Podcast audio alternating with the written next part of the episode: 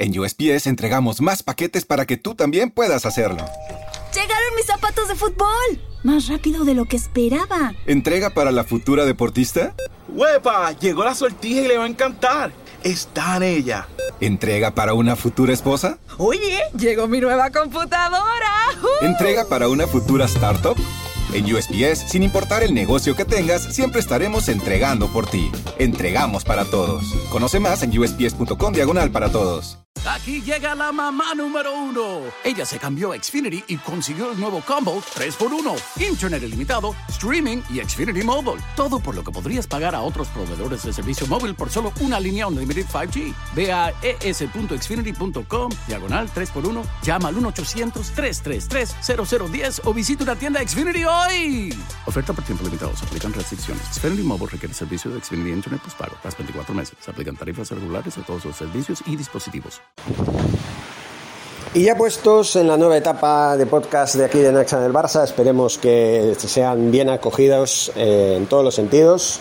Vamos hablando, como no, de la eh, última intervención del Barça en la liga, del último partido, un partido bochornoso contra el Rayo Vallecano que eh, por estadísticas se podría decir que no, que no fue un partido tan bochornoso, pero lo bochornoso es que no seamos capaces de marcar un gol a un rival que está luchando por no descender a segunda división, un Rayo Vallecano que hace X años, pocos incluso, X años, cuando digo X no son muchos años, son pocas temporadas.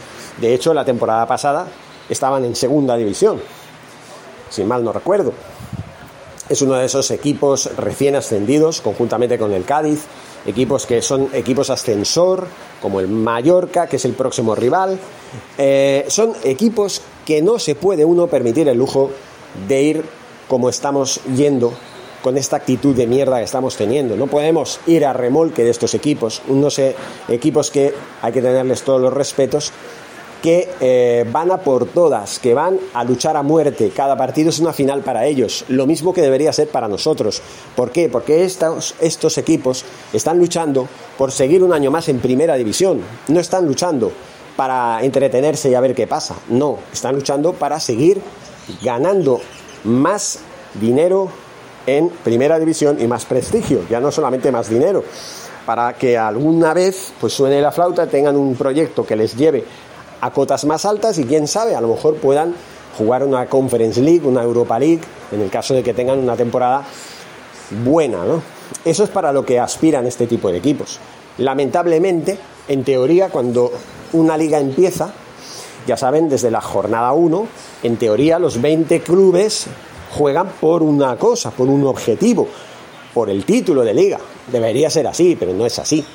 Sabemos que siempre hay candidatos que acaban estando siempre en la parte de arriba, como son Barcelona, Real Madrid, Atlético de Madrid, en ocasiones el Valencia, en ocasiones el Sevilla, equipos que estarán arriba y eh, luego pues también hay equipos que están abajo, como el Rayo Vallecano, el Cádiz, el Almería si sube, el Eibar si sube, el Español, eh, en fin, el Celta, que si tiene un buen año pues está arriba, si tiene un mal año está abajo, el Betis, que si tiene una buena temporada pues está arriba, si no está abajo, equipos como el Athletic, que debería estar en la parte de arriba, pero que muchas veces titubea con la parte de abajo, aunque de momento ha conseguido mantenerse en primera toda la, todo lo que es la historia, ¿no? Hasta ahora, ¿no? En fin, son equipos que hay que tenerles mucho respeto, porque nos vienen partidos importantes. Primero tenemos que jugar en el Camp Nou contra el Mallorca, luego tenemos que ir al Benito Villamarín a un equipo que acaba de ganar la Copa del Rey hace, hace nada, cuatro días como quien dice, que tiene los humos muy subidos, que además tiene un entrenador fantástico como es Manuel Pellegrini, que ha hecho milagros entre comillas, porque es un entrenador que sabe entrenar, que sabe implantar una buena filosofía de juego y que sabe cómo conducir y motivar a sus jugadores en los equipos en los que ha estado, no solamente en el Betis, también en el Villarreal cuando estuvo en el Villarreal, también en el Madrid cuando estuvo en el Madrid, también en el Málaga cuando estuvo en el Málaga.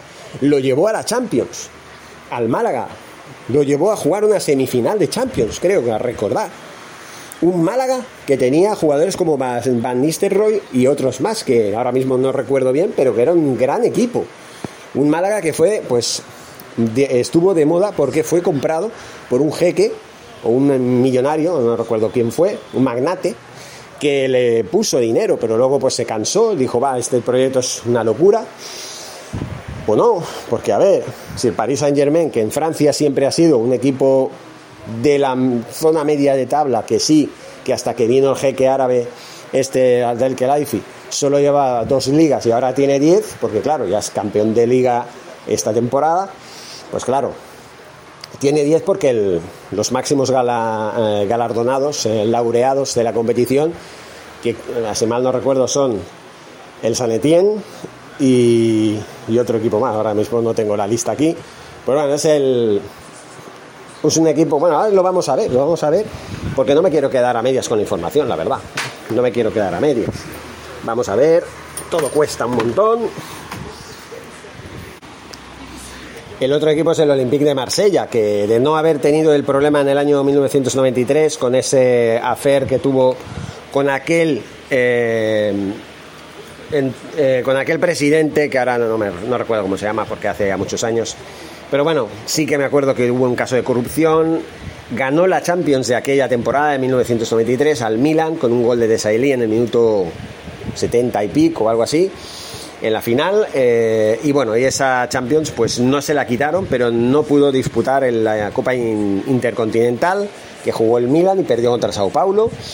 Eh, y en la liga pues que hubiera sido la quinta consecutiva pues fue privada fue anulada fue anulada completamente. El Olympique de Marsella, que es, ganó la Liga Francesa la última vez en, el año 2010, pues tiene 10 títulos. También el San Etienne, que es el, bueno, podría decirse el otro rival, ¿no? El San Etienne, que también tiene 10 títulos, y el Paris Saint Germain, pues bueno, está en disposición de superar ese récord.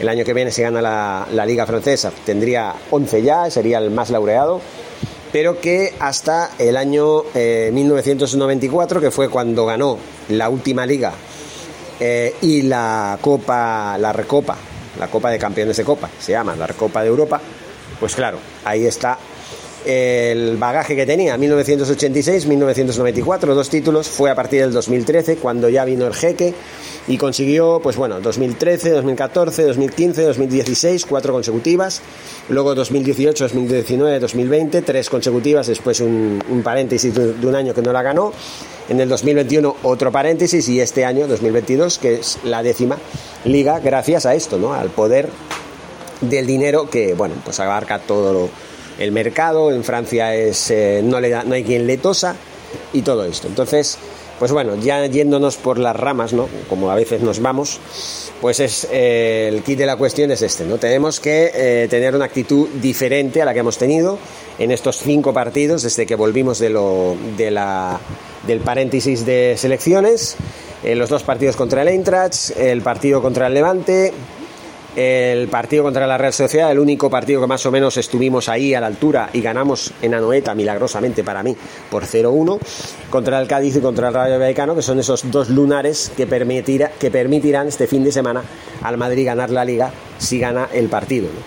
Entonces, bueno, vamos a ver qué pasa. Eh, me despido de todos ustedes. Eh, hasta más podcast. Muchas gracias. Forza Barça. ¿Te preocupas por tu familia? Entonces, ¿por qué darles solo huevos ordinarios cuando pueden disfrutar de lo mejor? Eggland's Best, los únicos huevos con ese delicioso sabor fresco de granja, además de la mejor nutrición, como 6 veces más vitamina D, 10 veces más vitamina E y 25% menos de grasa saturada que los huevos regulares, además de muchos otros nutrientes importantes. Así que, dales los mejores huevos. Eggland's Best, mejor sabor, mejor nutrición, mejores huevos. ¿No se merece tu familia lo mejor? Entonces, ¿por qué no los mejores huevos? Ahora, Egglands Best están disponibles en deliciosas opciones. Huevos clásicos, de gallina libre de jaula y orgánicos de Egglands, que ofrecen un sabor más delicioso y fresco de granja que le encantará a tu familia. En comparación con los huevos ordinarios, Egglands Best contiene la mejor nutrición como 6 veces más vitamina D, 10 veces más vitamina E y el doble de omega 3 y B12. Solo Egglands Best. Mejor sabor, mejor nutrición, mejores huevos. Visita egglandsbest.com para más información.